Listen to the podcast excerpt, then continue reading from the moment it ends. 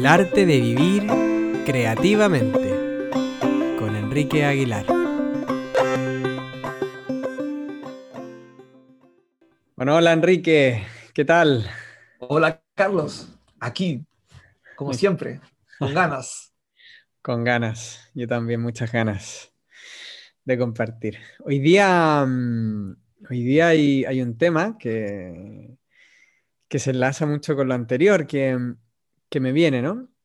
Y es que, mm, bueno, hablamos mucho, ¿no? La, otra vez de, lo que es empezar a abrirse a una vida creativa, ¿no? A, una vida que tiene que ver con los llamados de, mi alma o con mi interior y empezar a hacer mis propios movimientos. Y eso implica salir del molde, ¿no? implica salir de todos los condicionamientos que tenemos y a los que nos hemos aferrado porque nos hacen sentir seguros, ¿no? Es un, molde que nos ha dicho, oye, si tú te amoldas a esto, vas a tener una vida tranquila y segura y no vas a tener problemas. Entonces salir de ahí y empezar a tomar los pasos por uno mismo implica soltar lo que nos da seguridad. Y cuando soltamos lo que nos da seguridad, aparecen un montón de emociones un montón de emociones que, tienen que ver con, ah, con sensaciones, ¿no? De que tiene que ver con, uy, uy, uy, esto es peligroso, aquí me puede pasar algo. Bueno, cada persona se vivirá emociones diferentes, ¿no?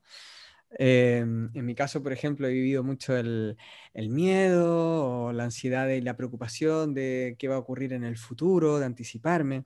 Pero a nivel emocional he vivido mucho el miedo, he vivido mucho la ansiedad cuando he empezado a dar estos pasos.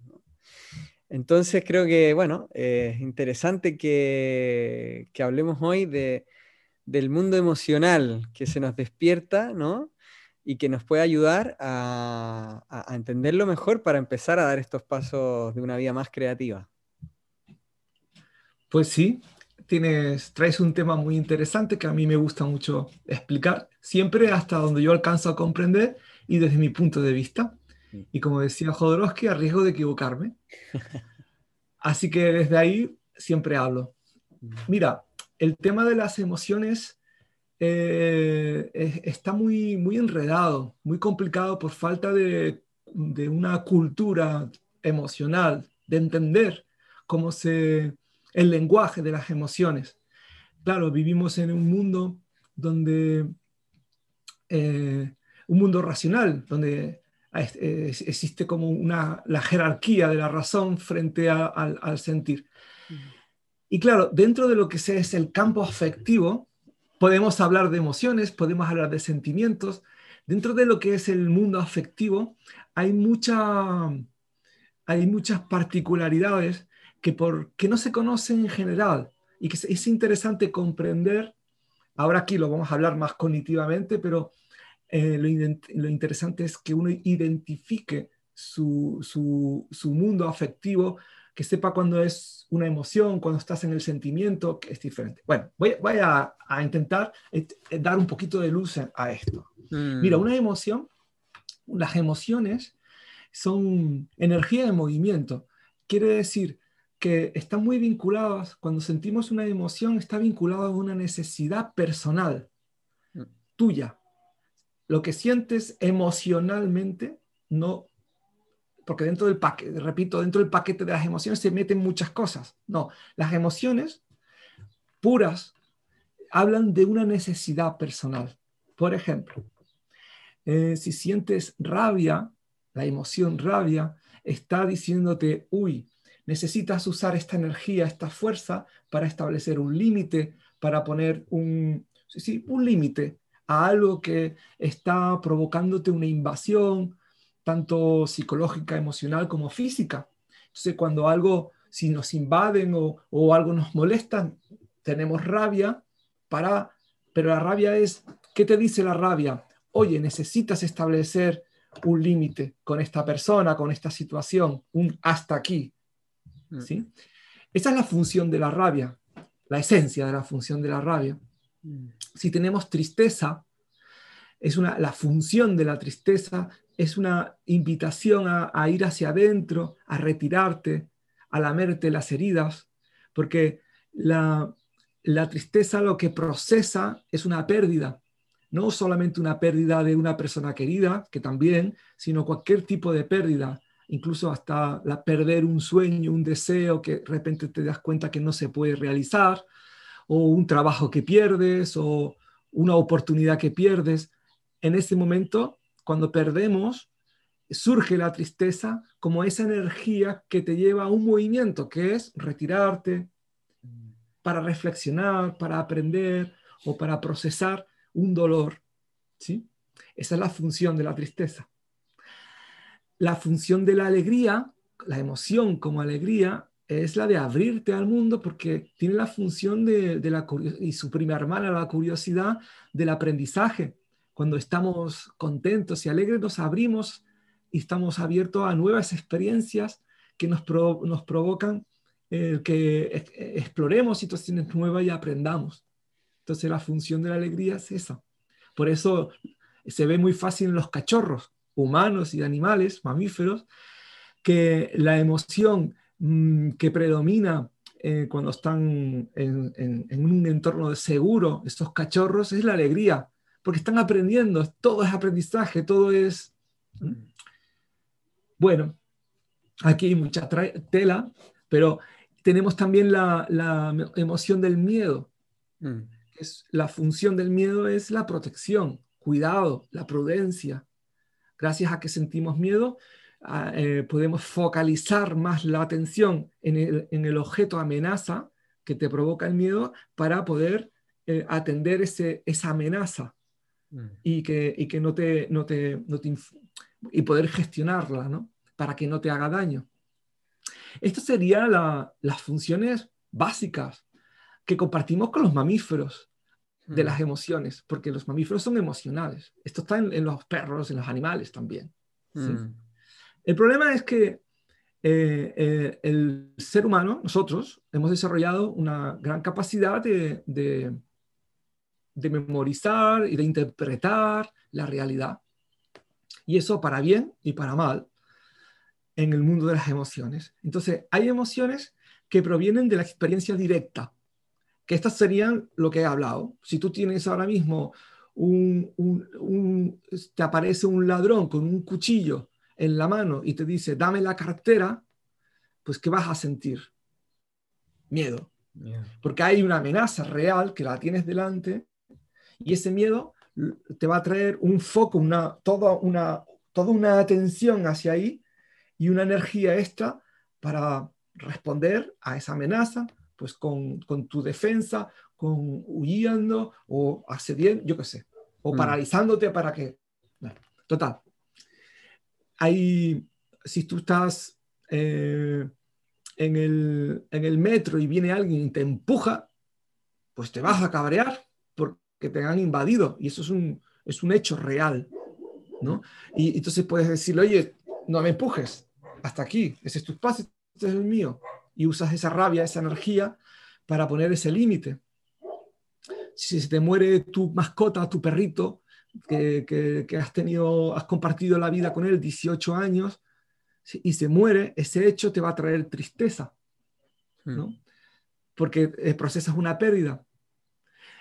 Si ganas algo, la alegría, la alegría emocional, porque hay otras alegrías, la alegría emocional es cuando ganas algo.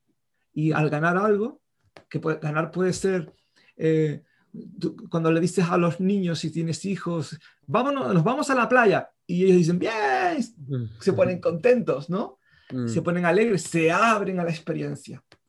Eh, han ganado pues la oportunidad de una experiencia y entonces la viven, con, e, la procesan con esa emoción. Todos estos ejemplos que he puesto tienen en común que la emoción deviene de un hecho concreto.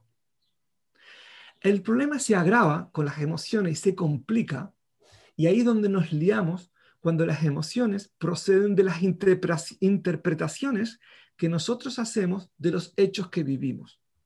Porque nuestra capacidad de generar unas emociones es muy grande.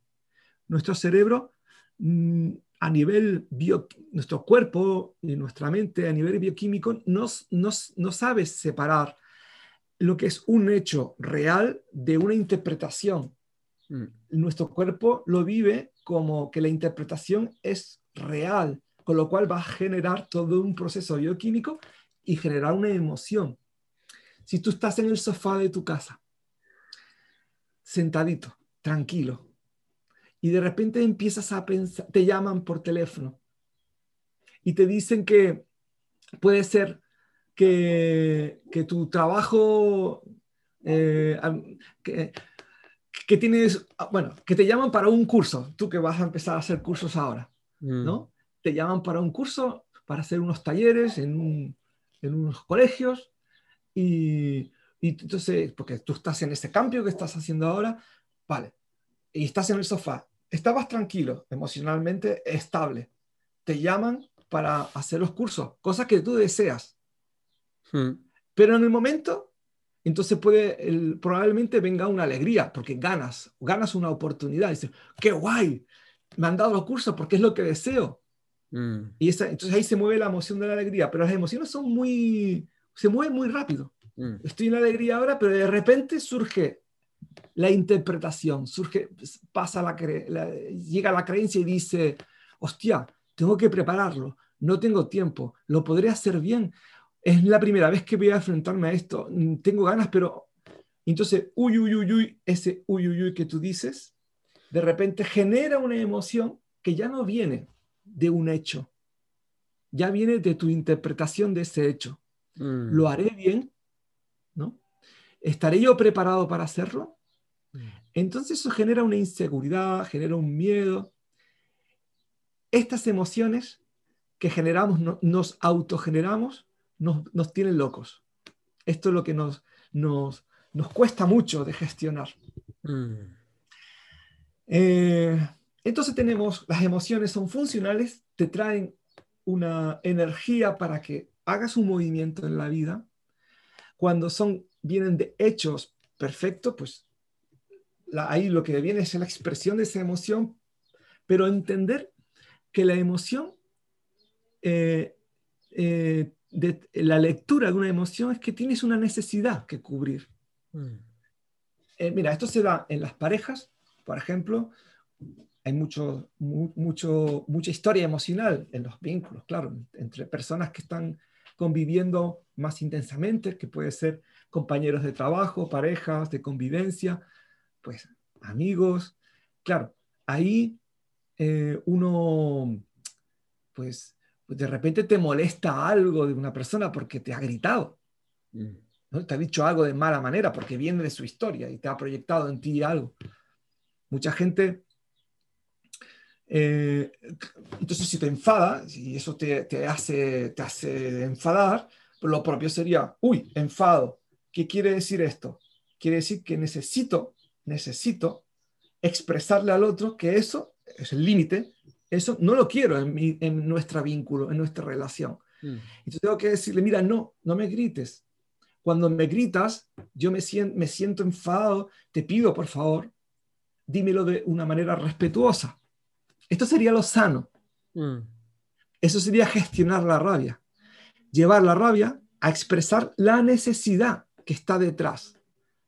No, lo, pero lo que hacemos es, tú me has gritado, tú eres malo en alguna manera, ¿no? Es, mm. entramos, usamos la energía de la emoción no para cubrir la necesidad que yo tengo y pedir lo que yo quiero, o lo que yo necesito, sino para juzgar al otro que lo ha hecho mal. Entonces ya se lía todo. Porque entonces al otro le va a generar otra emoción. Y a mí después me genera otra emoción. Y ahí nos enganchamos y emocionalmente no salimos. Es una rueda emocional tóxica. Mm, y, todo parte por no entender que la emoción te está hablando de una necesidad que tienes que gestionar. La necesidad. Y la emoción, a veces es gestionar las emociones. Sí, eso es en otro ámbito, pero en el ámbito sano, no es gestionar la emoción, es gestionar tu necesidad. Poder pedirla, expresarla. ¿Mm? No lo hacemos. Mucha gente, si lo hacemos, hay gente que lo hace, gente a veces lo hace, a veces no. Cuando no lo hacemos, ¿qué pasa? Si yo tengo esa rabia porque me ha molestado lo que me ha dicho y no expreso, oye, mira, no me grites eh, o, háblame con respeto y más suavito, y no lo hago, entonces ¿qué queda? Queda eh, queda algo abierto en mí, es decir, yo no cubrí mi necesidad. Y mm. eso queda dentro, mi cerebro lo coge, mi mente lo coge y empieza a hacer el rum rum, el rum rum de, mira tú, esta persona siempre me habla, me habla alto, es un desastre, voy a, voy a otra persona y le cuento, mira, lo que me dijo mi pareja, me, que me grita, o mi, mi, jefe es que me grita, se lo cuento al otro. Y entonces empezamos a generar un run run que es, es el intento de la mente de, de, gestionar esa emoción que quedó no gestionada, no, no se usó esa energía para lo que debería usarse, que era para pedir, no me grites, se usa esa energía, queda dentro como circulando, como algo que se quedó atrapado, y esto es lo que llamamos rencor o resentimiento, mm. ¿no? que es una energía emocional atrapada, sobre todo tiene que ver con las rabias, que, queda ahí y que te estás retroalimentando. Y esto es muy tóxico, porque hace mucho daño a ti mismo, te haces mucho daño, porque estás alimentando una, una emoción de rencor, de resentimiento, que es como te pudre por dentro, y lo que sale de ti desde esa energía tampoco es muy atractivo para el otro, en el sentido de que muchas veces esas rabias que no, esas necesidades de poner límites que no, no hicimos, se convierten después en hacer daño al otro, aunque sea a poquito, cuando salen a poquito. O, eso es una, eso es una de las posibilidades, o gente que traga, que traga, que traga, que traga, que traga, hasta que no puede más y lo vomita todo. Mm. con una catarsis de ira y, monta un pollo y eh, esto es un desastre, es que siempre me gritas, es que no sé qué, bla, bla, y sale desproporcionadamente. Y a veces donde ni siquiera toca. Todo esto tiene como origen el no entender que la cada emoción que sientes se acompaña por necesitas mirar esto y necesitas poner esto en acción frente a la relación con los otros. Y el no entenderlo nos trae muchos problemas, ¿verdad? Mm. No sé si hasta aquí tú vas entendiendo, se va entendiendo lo que estoy explicando. emociones, nada más. ¿O que, habría que apuntalar algo? ¿Tú qué crees? Sí, yo, creo que queda, queda muy claro, ¿no? Esta distinción entre que las emociones están ahí para avisarnos de algo, que hay algo que tenemos que hacer con ellas, ¿no? Y que en la medida de que, digamos que si lo podemos hacer así, si, lo, si podemos ser muy claros con lo que estamos sintiendo y expresarlo a los demás o tomar acción con eso que estoy sintiendo, eh, nuestra, nuestra vida es más saludable de alguna manera, porque ya vamos descargando esa energía que nos pide la emoción, ¿no? Y esa emoción se vuelve funcional para nosotros, ¿no? Si tengo miedo, me protejo, si necesito poner un límite, lo pongo. y el tema que dice es que eh, nuestra mente, como tenemos una serie de, mm, de, interpretaciones de la realidad o maneras de ver la realidad, ¿no? Estos mismos moldes, ¿no? Por ejemplo, lo, pongo, lo llevo un ejemplo lo que toca y lo que no toca, ¿no? Entonces, por ejemplo, nosotros estamos, bueno, esto un poco nos ha pasado a nosotros también, ¿no? En, la medida que hemos ido trabajando juntos. Eh, hoy, Enrique me dijo algo que me enfadó, que me molestó, y, pero es que yo siento que no toca decírselo, ¿no? O, no, no, no, porque, no sé, le tengo mucho cariño a Enrique, ¿cómo le voy a decir esto? No, me lo guardo, ¿no? Y no lo expreso, y no expreso eso que me está pasando. Y cuando me lo guardo, eh, como no toca, como tengo esta interpretación, es como, me gustó mucho lo que dijiste, la mente intenta solucionarlo a su manera y en realidad es algo que tiene que ver con la emoción y no con la mente. Entonces, mi mente me empieza a decir una serie de cosas, no, no se lo digas, no es buena idea decírselo, en realidad tal, pero al mismo tiempo voy acumulando un rencor y voy acumulando una cosa que eh, se queda ahí atascada y, no, es eficiente, creo yo, esa manera no es eficiente para poder eh, sacar lo que realmente necesito, que es simplemente decir, oye, esto no me gusta, ¿no? Entonces queda como muy claro esta explicación de que si no digo lo que tengo que decir, genero esta, esta otra cosa. Y lo que se me venía mucho con lo que dice es, al final no nos relacionamos realmente con la otra persona que tenemos enfrente, ¿no?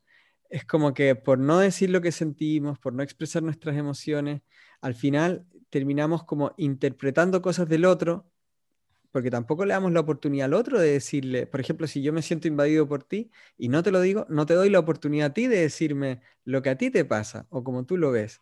Y me empiezo a crear mi propia fantasía de quién eres tú, de cómo eres tú y empiezo a juzgarte y al final dejo de relacionarme realmente contigo, ¿no? La cosa es importante matizar que cuando eh, porque hablamos mucho en terapia, estas cosas se habla de expresar las emociones, pero yo pongo el foco hmm. que en, en que no es tanto expresar la emoción, a veces no es bueno expresar la emoción, sino expresar la, necesidad. Ah, porque si yo tengo, expresar la emoción ya es la terapia, es, sanar aquello que te tragaste.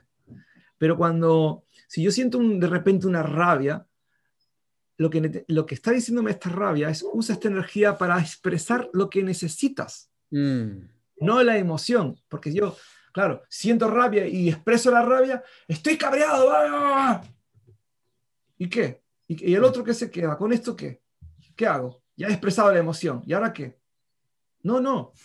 Es entender el lenguaje de la emoción es, siento rabia, hay algo que me está molestando. Y necesito comunicárselo al otro para que se entere, porque a lo mejor el otro viene con toda su inocencia a entregarme algo, pero a mí eso me molesta. Hmm. ¿Vale? Entonces, tengo que, aquí está el trabajo de conciencia. La emoción me dice, me da la información hay algo que me molesta. Entonces, pum, poner la atención, ¿qué me está molestando? Estoy con esta persona ahora mismo. Esta persona que me está diciendo, oye, pues a lo mejor me siento manipulado. Entonces tengo que decirle, oye, mira, no decirle, siento rabia, estoy mm. cabreado. No, dice, oye, ¿me estás manipulando? ¿O aquí está pasando algo? Eh, mira, no entiendo. Mm. Eh, aclárame esto y hay decirlo con, con, tu poder personal, porque la rabia te trae una fuerza. Oye, mira, esto no, a mí hay algo que para aquí no es. Necesito que me aclares. Mm. Necesito. Esto sería lo sano, la, la, vivir la emoción desde un lugar de adulto maduro. Desde, desde un lugar inmaduro entra todo este discurso de, bueno, no, no se debe, no, ¿no? entra toda la parte neurótica de, de, bloquear este movimiento porque no es adecuado, porque y lo, pospongo. Entonces ahí sí que entramos en un terreno de, de, sanación donde hay que expresar la emoción. En nuestro mm. trabajo, en los procesos ludocorporales, trabajamos mucho con la expresión emocional pura y dura, ya sin contacto con la necesidad, pero es porque toda, es toda esa emocionalidad tragada, bloqueada, se inquista en el propio cuerpo, que crea tensiones y crea eh, corazas en el cuerpo que hacen que se queden bloqueadas partes de nuestro cuerpo en forma de contractura o de, de partes del cuerpo que se quedan inmovilizadas. Tiene una vinculación directa con la emocionalidad.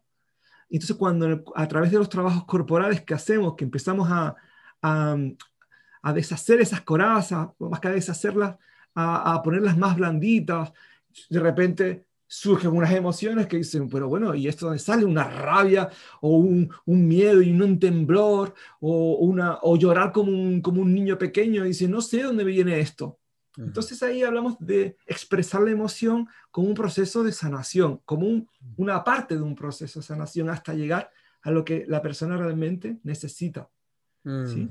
Mm. Pero en la vida cotidiana, si fuéramos adultos responsables y maduros, eh, no estaríamos expresando las emociones así, sino mm, usando la emoción para, para expresar la necesidad, ¿verdad? Que tenemos. Y ahí andamos un poco perdidos. Hace falta una cultura, una educación de, de, la, de la emocionalidad que debería empezar desde muy pequeñitos los niños, colegios, el problema está que los propios maestros, me consta porque yo soy maestro y fui maestro y, y mm. conozco el gremio, pues no recibimos una formación en este campo, no, no, entendemos nuestras propias emociones, con lo cual no podemos acompañar emocionalmente a los niños. Sé hoy en día que se está queriendo introducir en los colegios la educación emocional, pero se hace de manera teórica cognitiva, explicando, como estoy haciendo yo ahora. Mm. Y eso no es, no es suficiente, no es que sea suficiente, no, casi no sirve. Mm. Eh, por lo menos a nivel de los niños. Se trata de integrar transversalmente la vida emocional en el, en el, en el vivir del, del, centro educativo, entre maestros, entre maestros y niños y niñas, ¿no?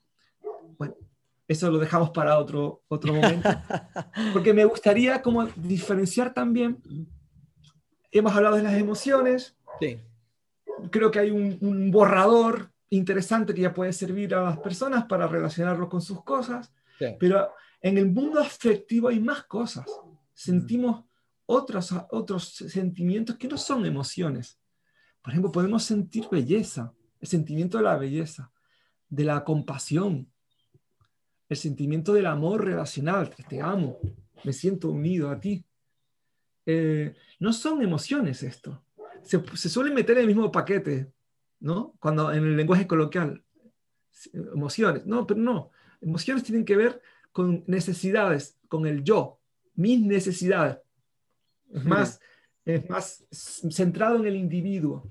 Mm. Cuando hablamos de sentimientos, son, es, el sentimiento es cuando nuestra alma habla. Mm. Es, el, es el lenguaje del alma y, es, y tiene que ver con lo que hablamos del el corazón. Mm. Decimos, es que siento mi corazón, hablamos del sentimiento, las emociones están en las tripas, mm. eh, en lo que tenemos que digerir en la vida. Pero el corazón, el, el plano del sentimiento, habla no de necesidades como las emociones, sino de la capacidad de sentirnos unidos a, unidos a la, madre tierra. Si yo soy capaz de estar en un vínculo de unión con la madre tierra, con la tierra, con la naturaleza, eso solo lo puedo hacer desde el corazón, desde el vínculo del sentimiento, no es emocional. ¿Mm? Si podría, si, si yo, me siento unido a, a, ti, profundamente unido a ti, pues podemos hablar de, eh, de hermandad o de sentirnos hermanos o, el sentimiento de la amistad, porque me siento unido a ti. Si me siento muy unido a mi pareja y me vinculo y me uno, hablo del de, amor, del amor relacional, porque hay más amores. Si me siento unido a Dios o a lo que yo, crea que es Dios, al universo o a, algo más grande, pues a lo mejor siento una devoción, es un sentimiento, soy devoto, soy, o, me siento unido a, una causa, entro en comunión, la comunión, sentirme unido a algo que es fuera de mí, pero me siento unido, soy parte. Y si hablamos de amor universal, el amor que lo engloba todo, sería la capacidad de sentirme unido a todo, de ser unidad, ¿no? El sentimiento de ser una unidad, de estar en la unidad. Esto es muy difícil aquí encarnados de vivirlo. Pero hay personas que, que tenemos a lo mejor momentitos que podemos experimentarlo y, y nos dan una pista, ¿verdad? Pero el, la diferencia entre emoción y sentimiento es que el sentimiento, puedes vivir toda una vida sin sentir sentimientos, pero no puedes vivir una vida sin sentir emociones. Somos mamíferos. Mm. Vas a sentir emociones siempre, no las puedes evitar. El sentimiento hay que cultivarlo.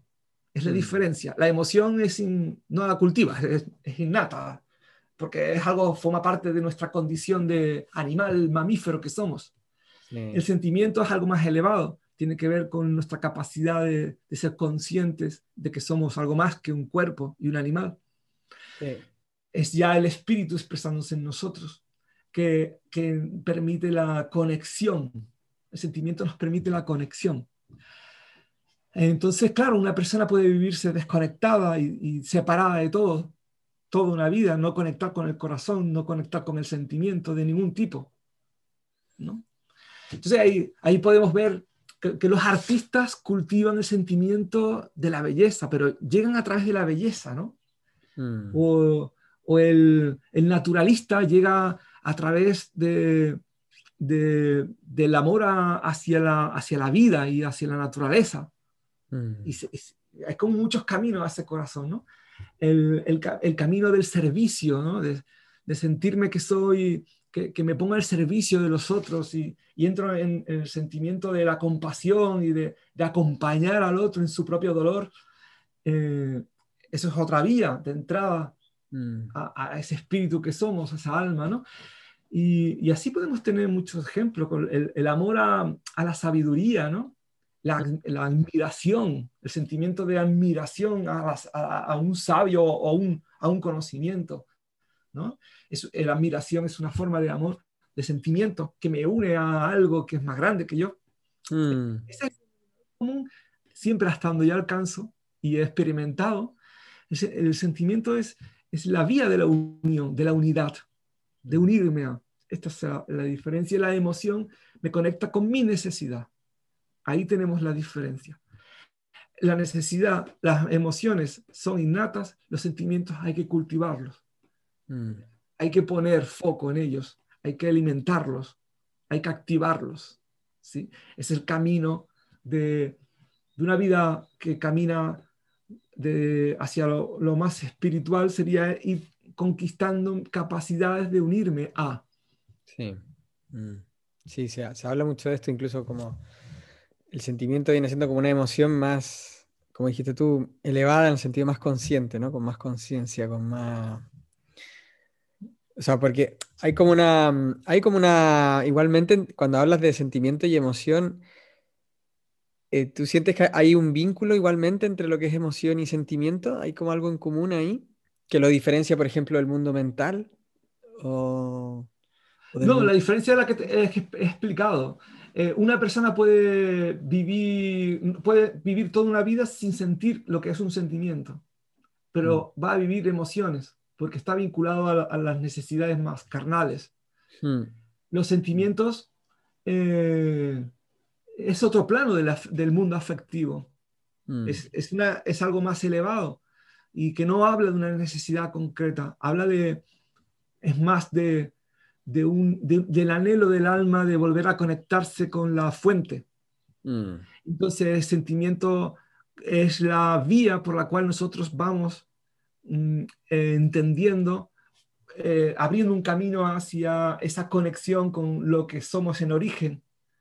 No es el sentimiento el final, es el camino. Si yo cultivo la belleza, a través de cultivar la belleza, cada vez más belleza, cada vez voy entrando más en una unión con algo que es más mm, profundo de mí, algo que, tiene, que no solo de mí, sino que voy entendiendo que dentro de esa belleza, esa belleza no es ni siquiera mía, es, forma parte de algo más grande donde yo estoy incluido. O si voy por el camino de sentirme hermano de la humanidad y, entonces me pongo al servicio de la humanidad y, a través del servicio, de, de la entrega, voy, sintiéndome conectado a algo más grande que yo. Los sentimientos son las autopistas hacia la esencia humana. Mm. Es el camino hacia, hacia lo que somos en el, en el, origen. Entonces, claro, para saber quién uno es, eh, no, no puedes estar... Eh, la filosofía piensa quién uno es. Está bien, es un plano. Pero yo creo que para llegar a saber quién uno es, tenemos que ir por la vía del sentimiento, que es la mm. vía del corazón. ¿No? Ahora, tenemos muchas opciones, esta es una maravilla, ¿no? Mm. Eh, pues el artista, el místico, el camino de, usar tu vida cotidiana para, para cultivar el sentimiento de unidad con lo que te, con la unidad con tu familia, la unidad con... También unirte, el sentimiento de, de, unirte con tu misión de vida. Mm. Como sentir que el sentimiento de propósito, de sentido, sentir que tu vida tiene un sentido, que estás aquí para algo, eso también es, forma parte del plano de los sentimientos. Mm. Alguien que vive muy mamíferamente, que se queda en el plano de las emociones, no se plantea el sentido de la vida. Se plantea la seguridad, el comer, el tener el dinero, como muy en, en el plano mamífero. En el momento que alguien se plantea algo más que ese plano mamífero, entonces empieza a ser el camino del artista, el, arte de, crear tu vida, porque entonces ya tienes que tomar, cultivar, eh, tomar riesgos, eh, tomar decisiones, caminar hacia un lado, hacia otro, porque es una búsqueda, es, la búsqueda de ir hacia ese centro que somos, que anhelamos, aunque, aunque sea intuitivamente, anhelamos ir a un centro, a un centro de unidad, aunque no entendamos qué estamos haciendo, pero hay un llamado a hacerlo. Y sabemos que hacer lo que te gusta, hacer algo que tenga sentido, eh, cultivar, moverte, bailar para conectar con tu, con, tu corazón, pues son vías que son necesarias cuando uno siente el llamado a ir hacia, a ese centro, ¿verdad? Mm, sí, y me viene también, son vías y también son como brújulas, ¿no? Este sentimiento que sientes cuando estás dando esos pasos te, ayuda a decir, sí, sí, por aquí es, o eh, te ayuda a sostenerte también en ese camino. Claro, sí, sí, a seguir profundizando, a seguir cultivándolo, porque, repito, es, es, el, sentimiento que cultivarlo. Por mm. ejemplo, el sentimiento de los, no, los, los, budistas que trabajan, que cultivan la compasión a través de la meditación, pues, pero eso no es un día que te medito, conecto con la compasión ya está, no la cultivan. Cultivarla mm. significa traerla a tu vida, es mm. vivirla, vivirla en tu vida, ¿no? Eso es cultivarla. Pues es una metáfora bonita, ¿no? El, cuando cultivas una planta no, es la, no siempre es la semilla y ya está, no, hay que ponerle agüita, hay que ponerle abono, hay que quitarle los... O sea que hay un trabajo, hay, como un trabajo que hay que hacer. Sí, cultivar el sentimiento implica disciplina. Mm.